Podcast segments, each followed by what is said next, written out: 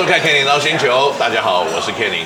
那今天是大年初三呢，我们的节目仍然播出。那特别是呢，在上个礼拜，我们跟大家稍微跟新竹街口公司杨绛呢法师聊了一聊。那现在呢，我们继续的邀请到法师，跟我们一起来吃一吃好吃的烧肉，来调一调对台湾过新年过节的一些一些心得。Hi Nick, would you like to say hi to everyone? Hello, everyone. Welcome back.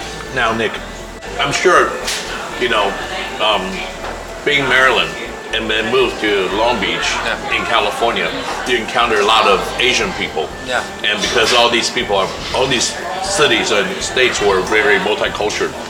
What are your impressions of Chinese New Year's? Have you ever been to a Chinese New Year festival or, you know, were invited by any Chinese friends or anything I, like that? I, I, I, I met, I have very good Chinese friends in California that I, you know, we, we have a lifetime friendship.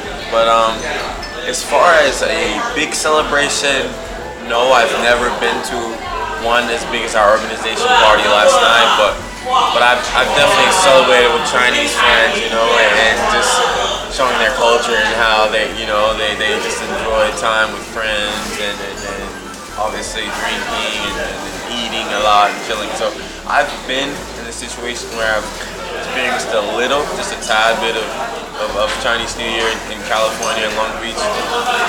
Actually, my friend, shout out to Justin Dang, his family is born and raised in Hsinchu.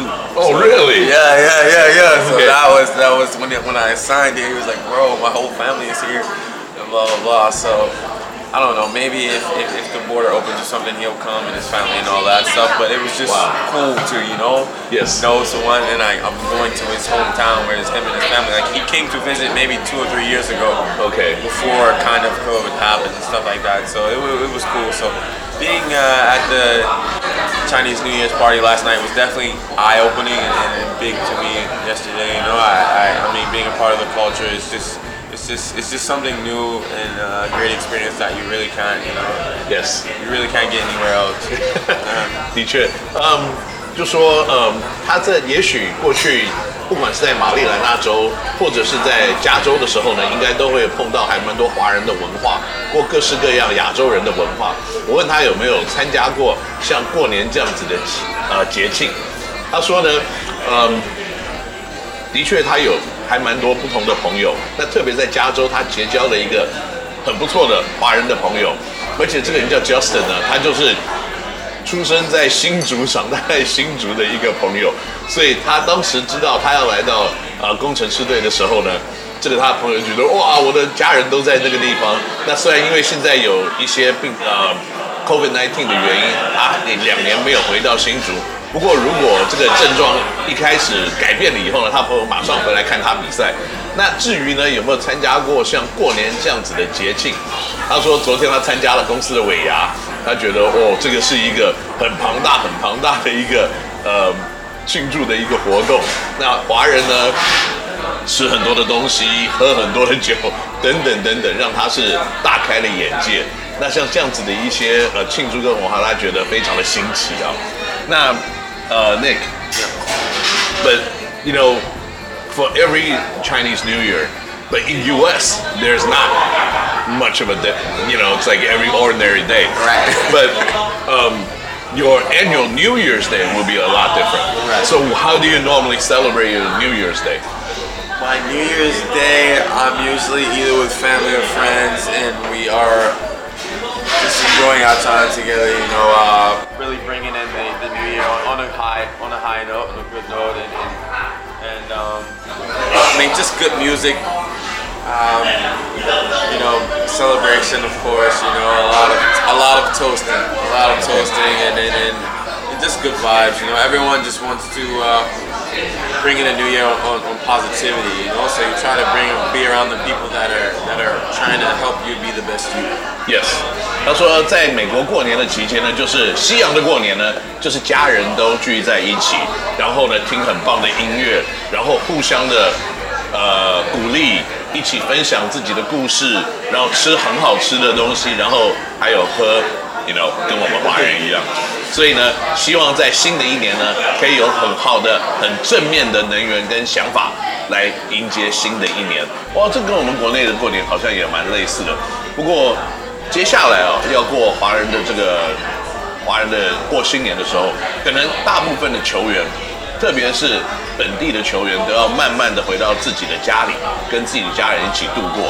那接下来三位洋将在宿舍里面，他们打算怎么过新年？让我来问问他们。But in Chinese New Year, Yeah. most of the players will go home Yeah. and be with their family. So, what are your plans this year in the hub with Sim and Brandon? Any special plans? And I, let me remind you, a lot of store might be closed. Yeah. You know, no more bar hopping. You know, you know. Yeah. Sim, Sim, Sim already kind of tell me, you know, but with the COVID situation, it's pretty hard. I mean, we're thinking about traveling, maybe go down south or something like that, but we know COVID situation is serious. Just stay here.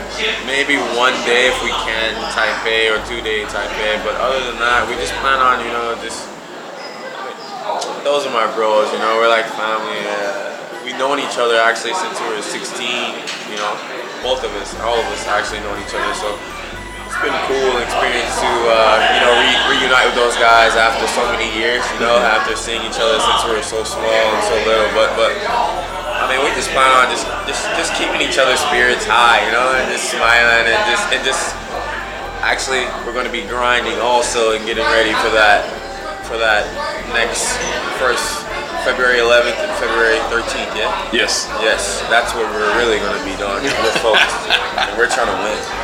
Yep. Um, so, but you know, you can reserve a couple days for me. Ah, yeah, I'll, I'll yeah. come to the dorm. We can have a little hot pot. You know, we can have a little barbecue and Thank all you, stuff. Kenny. For sure. OK，那今年在台湾过年要怎么过呢？他说，的确，他也了解很多本土球员，他可能要回到家乡里面去看他们的家人，所以呢，三个洋将在宿舍里面呢，他们有一些想法，打算到南部去逛一逛。可是又因为有很多现在新冠肺炎的问题呢，他们不一定会跑去南部，可能会有两天跑去台北跟一些朋友聚一聚。但是呢，嗯，他们互相的在这个环境里面可以做很多的事情，互相取暖。因为 他说，其实他跟 Sam 还有 Brandon 呢，在十六岁的时候，他们在高中篮球的时候，他们就互相的认识。那经过了这么多年呢，从很小的时候，现在成人了，打职业了，还可以聚在一起，这也是一个新的缘分。所以在过年的期间呢，他也会跟这三个，他们三个呢非常好的朋友一起来度过这个新年的时段。OK，